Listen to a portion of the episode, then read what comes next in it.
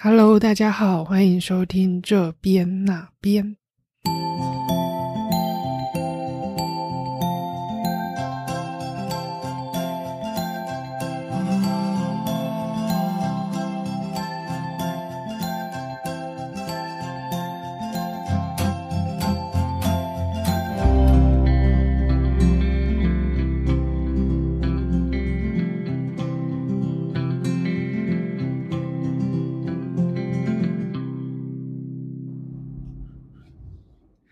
Hello，大家好，今天想要去哪边呢？今天我所带来的节目是台湾的自行车环岛，然后今天我们也有一位特别来宾，叫做科伦，请科伦跟大家说声 Hello。Hi，Hello，大家好，我叫科伦。对，那我先介绍一下科伦。科伦呢，他其实是有多年在做自行车环岛的经验。那他以前呢是在某自行车。呃，旅游公司，然后他专门就是做一个随队领队的自行车环岛的领队人员。那首先呢，我想要问科伦说，你当初为什么会想要当一个自行车专业的环岛的领队？呃，其实这说来有点话长，因为哦，我本身是呃，最早是想要做一般的那个导游跟领队人员呐。那后来因为年纪可能比较轻的关系哈，去很多旅行社，他们都会觉得说哦，经验方面可能比较不足，所以在找工作方面就一直处处碰壁。啊，后来有一个有一次的机缘，然后知道了有一个旅行社在做这个，需要一个很年轻力壮的那个年轻的导游领队，要来担任那个自行车环岛的领队人员，那我就去应征了。然后那时候其实也不是很喜欢，也不能说。不是很喜欢，是说对于单车这项运动也是还好哦，因为我本身在大学是有在运动，但是对于单车就接触不多。那因为刚好想说，哎，单车也没尝试过，想说试看看，那就在这个就进去里面上班，开始做这个单车领队，但也没想到一做就做了呃将近两年的时间，然后到现在呃离开自己在做一些单车领队接团的那个生意这样子。你刚刚讲到你做了两年，那可以告诉我们这两年内总共可以算得出来你环岛随队环岛了几次呢？呃，这两年哦，老实说我没有去详细的计算了，因为我们的环岛的天数基本上都是以九天为一个标准。那如果真的要细算的话，一一个月啊哈，如果含包含休假时间，大概就是只能带个两团左右。那假设你真的一个月都跑到两团了，不分淡旺淡旺季的话，那一个月就是呃一年就是二十四团嘛，那两年大概就是四十八团。那有时候可能会有月跟月之间有又加再加个一团，所以基本上 这样子粗略粗略的规算啊，大概就是超过五十团是一定有的。哇，这听起来真的是很大的一个数字诶！一般人一生能够还一次岛就已经算是一个壮举了。那你这样子总共还了将近五十次，那可以再告诉我们说，那你接在这五十次的内容的的工作里面，你通常所要负责的工作内容是什么？呃，是这样，我们也不是说哈，呃，进去公司，公司马上就让你去做单车环岛的领队，因为毕竟。除了这个基本的一个带团的一个呃，你要具备这些基本的知识跟一些能力之外，你还要足够的体力啊，因为你必须跟客人一起骑车。呃，不过最重要最重要的就是说，你必须要呃能够掌握客人的 tempo，尤其是骑车的 tempo 啊。为什么这样讲？就是因为嗯呃每个客人其实能力不一样啊，你有办法有办法在里面去做这些协调这样子。那我在里面这样子做，其实一开始都是先从最这个队伍的那个压队人员啊，就是跟着队伍一起骑车。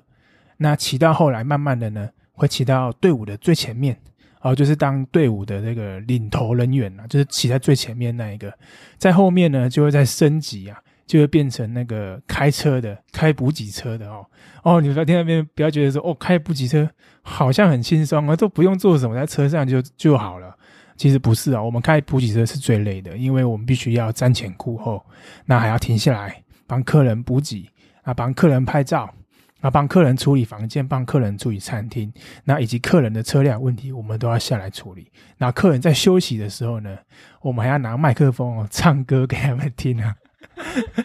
当然也不一定是我们唱歌啦，哈，可能就是有点像是这种，呃，要当一些一般导游会做的事情，就是做一些解说哦，景点的解说跟台湾一些介绍。毕竟我们来的客人呢，不一定都是台湾人，甚至有一半以上都是国外来的客人，这样子。哎，你这样刚刚提到你说的客人，那我很想知道你刚刚讲外国人都是什么样的，来自哪里的外国人？那他们年龄分布都是怎样的呢？哦，呃，基本上哈，就是离我们台湾附近的呃香港、新加坡、哦马来西亚，还有一些中国大陆的那些客人，他们比较常见到的是这这几这这些地区的那个客人会过来啦。当然，最近这几年呢。就是我在后期的，嗯，后面的离开的前一年的时候开始，我发现有很多欧美人士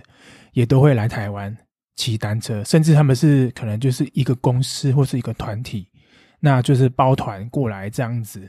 所以基本上，嗯，反而啊，就是会觉得，所以在台湾人好像没那么多，可能是因为，呃，台湾本身台湾人本来就对台湾熟悉啦。所以在台湾环岛的方面，他们觉得说，哦，自己在自己自己的家乡啊，要骑车很方便，所以不太需要有人专门这样子带领。所以其实我们的客群主要都是以这种国外来的客人，那年龄差不多就是落在大概嗯四十至五十岁，那六七十岁的也有，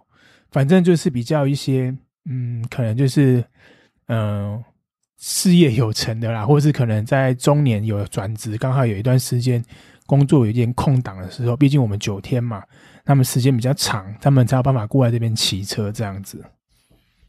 哎，我之前有听过你讲说，有一些是毕业旅行，比如说小朋友的毕业就必须要参加这个壮举，他才能够毕业，也有这样子吗？还是说你刚刚讲到退休族也有那种公司公司一起来的，是什么样的一个活动？哦。那个，对我们之前有，应该说现在，我是听我们那个之前同事还在也跟我讲到，就是说，呃，他们还是有在接洽这个，就是台湾有一个那个国际学校嘛，那那个国际学校有个规定，就是说，他这个学生要毕业前要完成台湾的三大事，第一件呢就是要去爬玉山，第二件呢就是要游日月潭，横渡日月潭，那最后一件呢？就是最困难的，就是要骑单车环岛。那他们所有他们那个学生的话，单车环岛呢，这个活动都是由我们公司做举办。所以基本上我是觉得这间学校真的蛮厉害，就是说他可以办法在，哦，他们学生不是只有一班两班，然后他们是可能三百人、两三百人，然后我们就出动了大概也大概五六十个工作人员这样子协助这两三百个学生在。他们可能是骑十一天或十三天的这样行程中，帮助他们环岛这样子。那像是一些国外的团体，他们可能就比较像是哦，一群好朋友在国外都是有在骑车固定的伙伴这样子，然后他们想的就是约一约来台湾骑车。那公司行号反而是以台湾的一些当地的外商公司或是一些公司旅游。他们可能会办一些简单的，可能两天一夜、三天一夜的单车旅游，就比较没有局限于说是要单车环岛哦。毕竟因为环岛天数比较长。嗯，那你刚刚讲到有那个七，就是退休之外，有到七十岁、八十岁的人都大有人在。你可以跟我们讲讲你最感动，或是是最难忘的一次带客人的经验是什么吗？哦，好。呃，基本上哦，因为这个单车环岛是有难度的，但是因为我们在报名的时候，其实除了有请客人要标示自己说身体上有没有一些哦慢性疾病啊，或是一些比较需要特别注意的状况之外，基本上我们都是来者不拒，所以变成说，呃，我们在协助客人环岛的过程当中呢，针对一些客人的状况，我们也要很特别的注意。尤其是如果当我带到一些年纪比较大的哦，或是一些可能是妈妈的那些，看起来就是好像好像没有很常在骑车的感觉，那我当然就会礼貌性的在第一天就会询问他说：“哎，哦，大姐大哥，你们这个有没有在骑单车啊？啊，平常有没有在运动啊？就是这样简单的询问。那我遇过最简呃最让我印象深刻的就是我遇到遇过一位妈妈哈，她第一天跟我讲说啊，你不用担心，这个单车我常骑啊，呃，我都骑着单车到处跑。我说那大姐你最远骑到哪边去？她说哦，就在我家外面那个河滨公园呐。我就是每天骑个五六公里去菜市场买菜，哦，我听到都吓出一身冷汗。我说：“哎，大姐，我们环岛 是要爬山的啊，而且下雨是不能上车的，是要上是要继续骑的。”他说：“啊，没有没有关系，没有关系，下雨天我也是这样骑车去买菜，这个我可以适应。”那当然，在仔细追问之下，我就。呃，也没再多说什么啦，因为你也不可能直接跟他说：“哎，大姐，你请回吧。”这个不可能不让你骑，一定要是让他骑。但是我就是还是得必须哦，教导他一些单车、一些骑车的一些技巧跟观念。当然，第一天大家都很有力气哦，他骑的时候都没有任何的问题。可是到第三天、第四天开始累了，大家体力渐渐就下降，而且天气变热了，气温变高了，大家体力就一直下降，一直下降。那大姐想当然就是开始变成队伍的最后一个。那我们公司也很贴心，就是队伍最后一个永远会有一个我们工作人员陪，就是说最后一个队员不管骑多慢哦，我们那个工作人员就是跟着骑多慢。在这样的状况之下，就是到了第四天、第五天，我们那个大姐她已经她已经骑到，就是说离那个组队员、组队伍啊，已经将近离个三四公里远。然后我们请那大姐说：“哎，大姐要不要先休息啊？我们就先上车休息嘛。我们吃饱饭，或是明天再继续骑。”然后他就说：“不要，我一定要骑完。我已经报名了，我就一定要骑完。”然后我们就看着那大姐，真的，我就请那个工作人员呀，一样辛苦一点，陪着那大姐骑。开始经过了南回啊、寿卡啊。然后走到台九线啊，沿着丘陵地形啊，到最后一个大魔王啊，北宜公路骑完这样子，到最后啊，我们在颁发这个完骑证书的时候啊，我们就是由我们领队人员一个一个向那个客人颁发完骑证书。当我把手交到那位大姐的身上的时候，那大姐就很感动，她就哭了，她就跟我说：“真的谢谢你们啊，完成了我这个从以前就一直想完成的梦想。”台湾真的很漂亮哦，也是因为有你们，让我知道说台湾真的是一个非常漂亮的地方。很谢谢你们，很谢谢你们，他就一直跟我点头说谢谢，一直跟我说谢谢。那当然，那时候我也是觉得说，心里想说，我也是不敢自信呐，因为我一直觉得他可能中途就会放弃，或是之后干脆就不骑了。但是他的毅力真的很让我觉得很坚强，因为这几天我们不光光只是遇到大太阳，甚至遇到下大雨哦，他还是照样的骑。雨衣可能就是简单的一个防风的、防水的外套披着就骑，然后就是休息的时候，他就是比别人早出发，因为他比别人晚到，可是他比别人早出发，所以你想想他的休息时间大概就是只有短短四五分钟而已。他比别人晚到的时候，他就是赶快去那边拿了香蕉、拿了饼干啊，吃赶快两三口把它吃完之后，然后休息喘了一下，然后就跟那个。跟跟就是跟他最后一个那个工作人员跟他说走走，我们再走，我们再出发。超到后来，我那个最后面跟随的那个工作人员呢，他自己也都快不行了，因为休息时间真的太少。可是他们两个就这样慢慢的、慢慢的把这个骑完。所以当下他拿到证书的时候，哦，虽然那证书看甚至证书没有很贵重啦，但是对他的那种意义是非常的不同的。那也是那一次让我觉得说，哇，我们在做这个单车领队。其实真的不是只是说，哦，好像就是带人家环岛、带人家出去玩这么简单。有时候单车环岛对人家来讲，好像就是一种梦想跟目标。他可能年轻的时候想做这件事情，可可是因为工作或是因为家庭的关系，让他没有办法去做。现在他可能想做，他有时间了，孩子长大了，但是他想做，但是体力却又不行。那好在因为有我们协助他，他还觉得说他才有这个勇气来报名。报名了之后，再一步一步的，有很多的人陪他一起骑，把这个骑完。所以可以想象说，为什么当下他可以这么的感动？因为这可能就是他真的梦寐以求、想要做完成的事情，终于在今天完成这样子。哇，这整个听下来真的是非常令人感动。因为做这种长途的，不管是环岛啊，或者是公路旅行，其实到最后，那个心里都必须要有非常坚强的意志力跟勇气，你才能够撑下去。而且我在想，做完这一件事情，真的是人生的一件一个解锁一个人生的 重要的大成就。那我们刚刚讲到是最感动的事情，那有没有让你觉得最惊险的事情呢？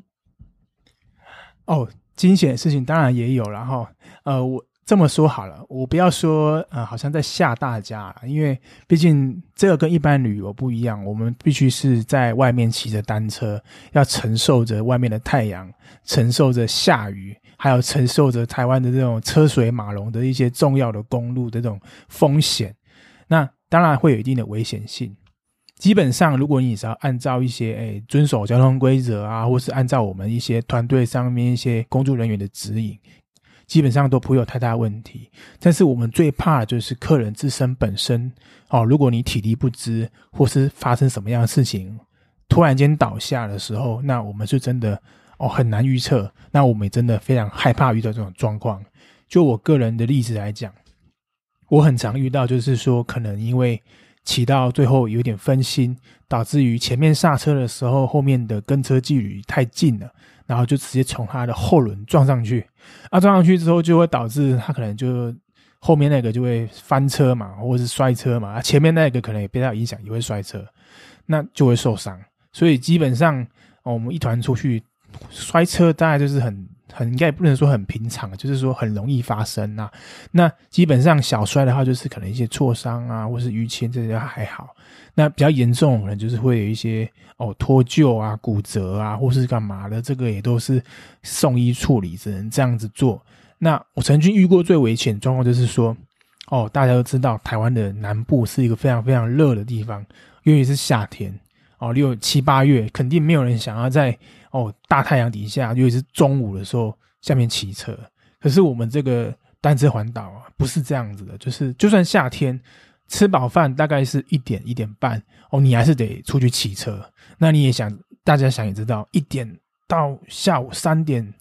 夏天这个时候，谁会想要在外面运动？不要说运动啊，你让你站在外面，你应该都不想站吧？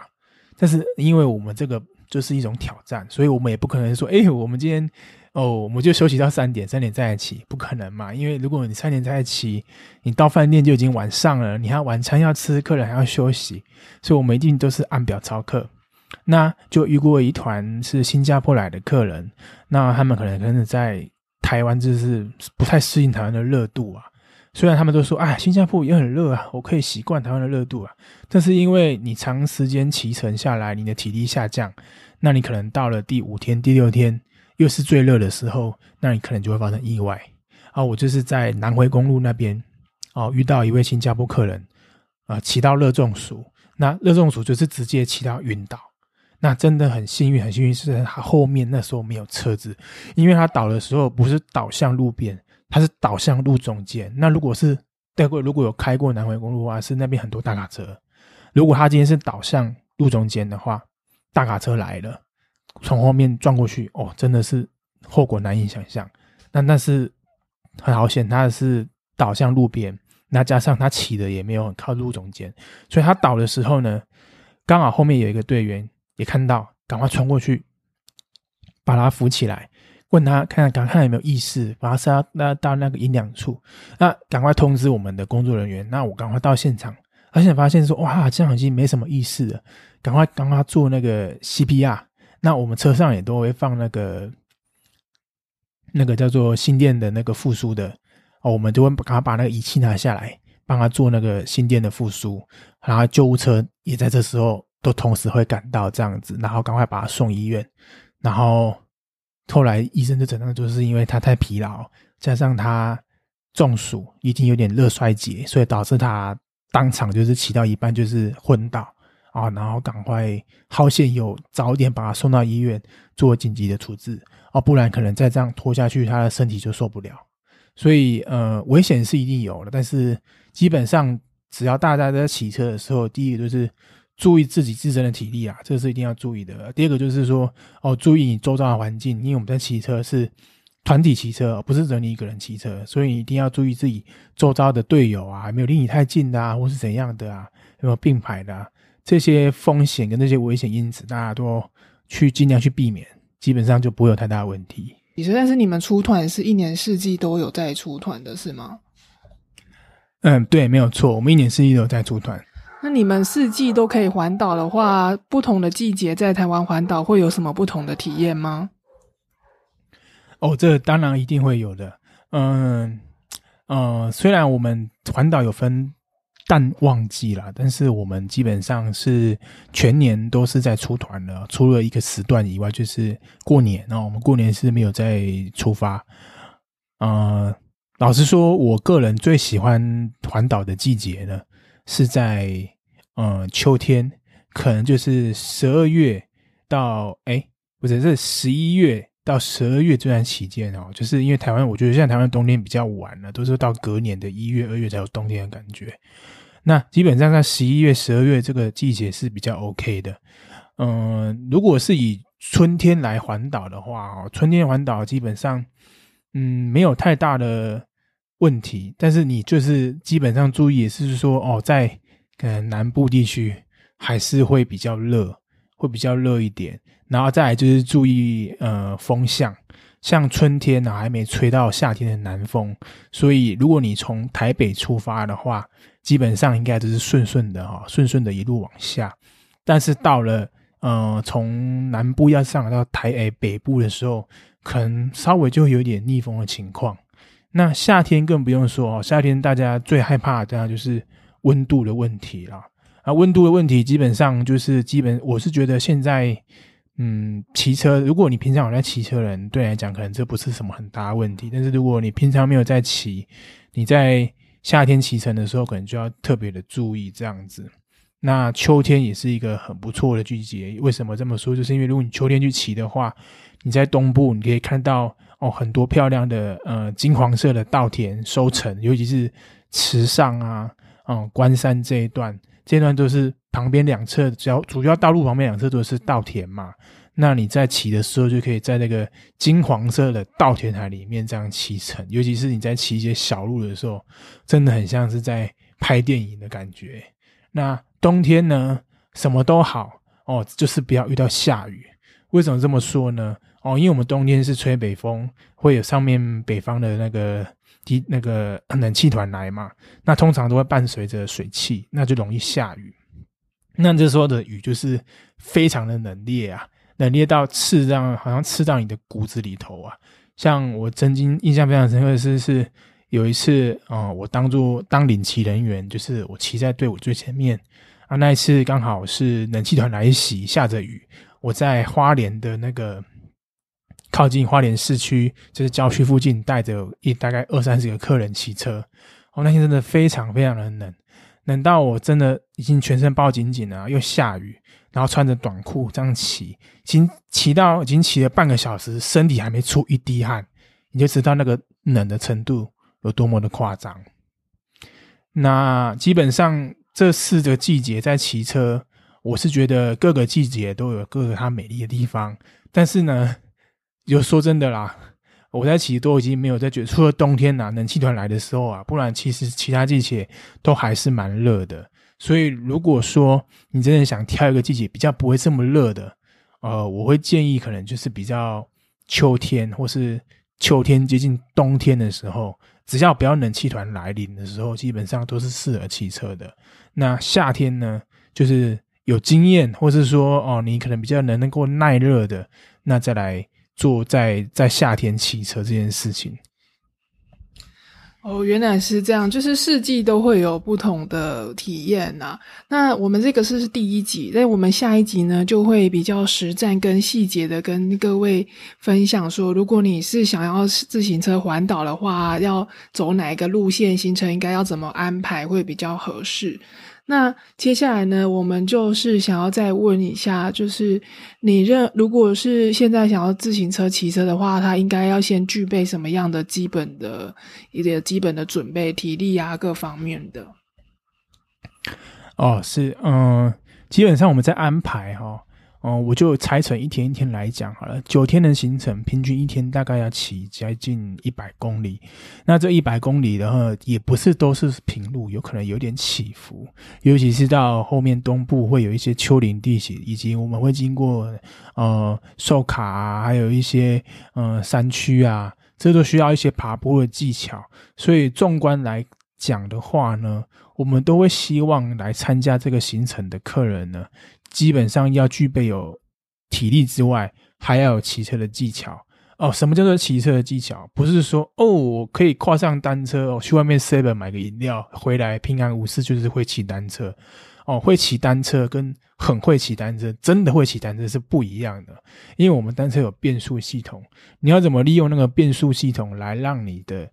呃骑乘更省力、更方便，还有。呃，更轻松，这是很重要的哈。我们不是在比快，我们是要比谁骑的久。所以骑的久，要会懂得变速跟节省体力，还是最重要的。所以呃，基本上我还是会建议客人，这种事情没有办法一触可及啊。就是说，你要在参加之前，可能前半年你就开始要训练，训练什么啊？体力是基本的，基本上我会建议你最好是有办法哦，一个礼拜最好是骑成一个长距离的呃。的那个训练，例如可能五十公里、六十公里，一个礼拜骑一次就好。那你平日的晚上在家没事，就可能做一些简单的有氧啊，或是做什么，呃，十分钟、十五分钟都可以。再来一个很重要，就是说，呃，你可能要去学着去，呃，让自己习惯在车水马龙的环环境之下去骑乘单车，因为，呃，我相信很多啊，台北市的那个。市民他们很习惯在台北的河滨嘛，因为河滨是一个很适合骑单车的地方。但是河滨上没有自行，没有那个其他的车辆啊，就是没有单，没有机车啊，也没有汽车跟你在那边一起骑，一起在那边共用那个道路嘛。但是因为我们环岛基本上很少会骑在那个自行车道，都是会骑在马路的，所以我们必须在离开了台北或是在其他地方的时候，我们都必须跟那些其他的。呃，道路使用者一起共享这个道路。那有些人会觉得说，哦，平常我在河边骑没有问题，可是大路上就会怕怕的，因为车子在你旁边呼啸而过。哦，一般小车可能还好，可是到一些砂石车那些经过的时候，就会有那些风压啊，很可怕啊什么的。所以这个你要去适应，就是说我们一定会遇到这些车辆，那我们也不能保证说他们对我们是不是友善，因为有些车子可能就会觉得说。哦，路就很小条了，他也只能真的很从很近，就是离我们很近的方式把我们超越。啊有些车子也不会，他可能就是静静的在后面等着我们。哦，过了之后他在旁边这样子才会跟我们旁边超车这样子。所以这些状况我们都要先预想得到，就是说，呃，车辆还有一些道路的事，就是一些状况啊，一些风险啊，以及你你的一些临机的反应啊，有办法去适应这一些东西。如果你觉得说，嗯，我觉得在大陆骑车真的是，嗯，可能没有什么办法，或是觉得真的对我来讲太危险了。那我会建议，就是说，哦，可能就是要先习惯，不然你来参加单车环岛，你可能离开台北市的自行车道之后，你可能就想回家了。因为说真的，有些地方真的路段，尤其是在山上的时候，路段真的比较狭小，常常会遇到会车的情况，那就真的会让你的压力比较大。所以体力啊，第一个基本的体力，第二个啊，长时间的训练就是长时间骑乘的经验呐。第三个就是你要懂得要会变速哦，单车的变速系统要熟悉它哦，要学的去变变，就是去去使用它，而不是说放在那边就好像好看一样哦，不是。再来就是最后就是你要能够适应这个马路上的环境。哦，如果你只要能做到这几点，基本上我觉得你就已经成功一半了。哦，剩下就是让有一个团队，或是有一个朋友，几个朋友这样子相约一起出发，就不是很大的问题了。哇，听起来是不是很心动呢？那我们这一集即将告一个段落。那最后呢，其实我想要回来问一个最初的问题，就是说，科伦当初选择做这个自行车环岛的领队，那经过这一两年来这样子经验下来，你有什么样的领悟跟体会？遇到这么多有趣的，呃，不管是有趣啊、感动啊、挫折啊、兴奋，或者是惊险的事情，你这两年来有什么样的，嗯？经验跟体悟跟大家分享。呃，体悟是没有什么，好像没有什么特别的体悟 诶。因为其实对我来说啦，就像我刚刚说的，我本来对单车是没有什么，呃，没有说诶多吸引我这样子，但是。在这带团这两年下来，渐渐的开始对骑单车是有兴趣，所以我后来真的自己去买了一台单车，开始在培养单车这个运动，一直到现在我都还是有在骑单车啊。那最重要的体悟是，我会觉得说，哎，嗯，骑单车环岛真的是在台湾是一件非常特别的事情啊，不光是对我们台湾人而言呢，还有对一些国外的来讲啊。尤其是你看，呃，周遭离我们近的新加坡、香港、哦，马来西亚可能就还好，但是新加坡跟香港这两个地区国家的人民就特别的明显，来很喜欢来我们台湾骑车。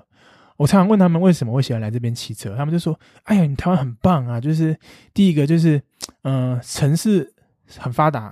第二个就是，嗯，东西很好吃；第三个是这个地这个国家呢，呃，这个地方呢。”呃，要大不大，要小不小，所以是刚刚好。就是说，哦，我一天可以是也想骑一百公里就可以骑一百公里，想骑十公里也可以骑十公里。而他们国家可能就没有办法，尤其是他们就会觉得说，哦，他们的国家就是比较地方比较小嘛。那台湾虽然。在很多国家眼里，也是一个 小不拉几的地方。可对他们来讲说，这个地方已经够大了。对一个爱骑车的人来讲，已经够大。加上我们得天独厚的一些地理环境，要山有山，要海有海，要农田有农田，要什么就有什么，基本上是非常适合骑单车。那对他们而言，他们觉得在台湾骑车是很安全、很友善的。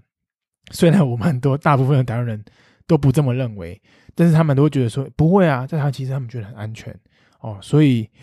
也也也很感谢他们啦，因为借由他们这样子跟我这样反馈之后，有时候我再回去去想这件事情，就是说哦，我们常会抱怨哦台湾怎样，哦台湾怎样，台湾怎样，台湾怎样，可事实上在别人的眼里面的台湾，却不是说我们想的那样子的，可能这么的不不好啊。有时候我们都会觉得说哦台湾很糟啊，很干嘛的啊。很道路很不友善啊，什么路很不平啊。可是他们每次的时候跟我说：“哇，你们台湾 so great。”我说：“呢哪里 great？” 他说：“路很平啊。”我说：“路哪里很平？就坑坑巴巴的。”他们都说：“哎呀，你都没看那个什么我们家国家什么什么什么。”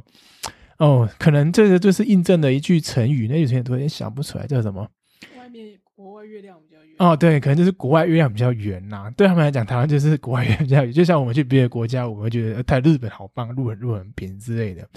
但是我说真的啦，就是说有时候我们静下心来去好好去想哦，就是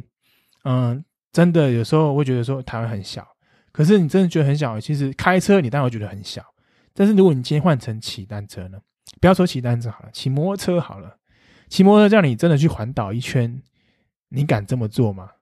你有勇气这个这么做吗？哦，如果你有勇气这么做的话，你相信去环一圈，你就不会觉得台湾很小。那你今天再换成骑单车，一样的道理。如果你真的勇气做这件事情，那说真的，你已经就是打破了一个自己的一个舒适圈，跟打破了自己的极限做这件事情，然后你就打破了自己那个心中就是那种开启的不一样的眼界，去看台湾很多事情。所以现在啊，虽然我比较少在做单车环岛这件事情，但是我呢，我反而比较专注在做一些单车的秘境旅游。因为呢，我现在就像我刚刚说的，就是说，因为环岛打开了我对于这个看台湾的不一样的一个态度之后呢，我发现还有很多一些我们不曾注意到的事情，例如说，哦，可能比较一些偏乡的部落、偏乡的地区，我们可能从来没有去过的地方，从来没有听过的地名。可是呢，那么地方很漂亮，有很传统的那些哦文化哦，客家文化、原住民文化，甚至是我们汉族的文化，那一些传统的一些房子啊，如果你是对这种传统文化很有兴趣的人，其实这种地方台湾还是有很多哦。那我现在就是比较专注在做这一块，因为我会觉得说，这地方才是真正一些台湾的一些文化的价值的所在。那我也是希望借由这种，就是带领大家骑单车环岛，就是用这种慢步调的方式哦，呃，相较于骑车或是开车嘛，漫步的方式，我们不要说做走马看花哦，哪边有个景点去那边哦，拍着照哦，IG 打个卡，我就回来，回去就发发的动态，是什么就没有了，好像就真的只是单纯出去哦旅游哦，不是好像不是一个文化的那种。这种心灵的启发了，这样子。那我现在想做，可能就是比较偏向这种这种模式。所以，嗯，老实说，刚刚说没什么礼物，就讲的还蛮多的，真奇怪哦。所以还是呃，希望大家啊，因为下一集好像会介绍到说，会讲一些行程的规划。基本上，如果我要自己环岛是没有问题，但是我还是建议有朋友来。那如果真的有兴趣的话，下一集就让我来讲。给大家听，看环岛要注意一些什么啊，以及你的天数、路线呐，一些 detail 要怎么帮大家看，我能帮大家给一些什么建议啊？有兴趣就去继续收听这个频道，这样。你知道吗？我现在做这个节目做大概两三集，科伦是我访问的第三个来宾。那我现在有这种做一个小结，就是我发现我现在呃请来的来宾啊，每个讲到最后都会欲罢不能。而且，而且我发现访谈最有趣，也是我为什么这么喜欢做访谈的原因，就是别人问你这件事情，你可能一时也没有想过这件事，但经过你这么一一问，你这样子讲讲讲，你就会发现，哎，原来我内心有这个想法，我以前都没有机会去把它整理出来。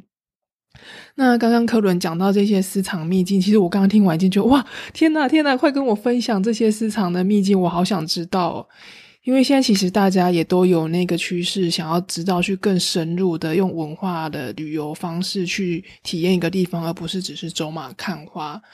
所以我觉得这个方向是很棒的方向。那我今天这个废话也不多说，那我们第一集呢就先在这边告个段落。那下一集我们会讲句更多的关于行程怎么规划，各个路线哪一段是最危险、最美的地方，我们都会跟大家分享，敬请期待。那我们这集就先跟大家说拜拜喽。好，各位再见，拜拜，拜拜。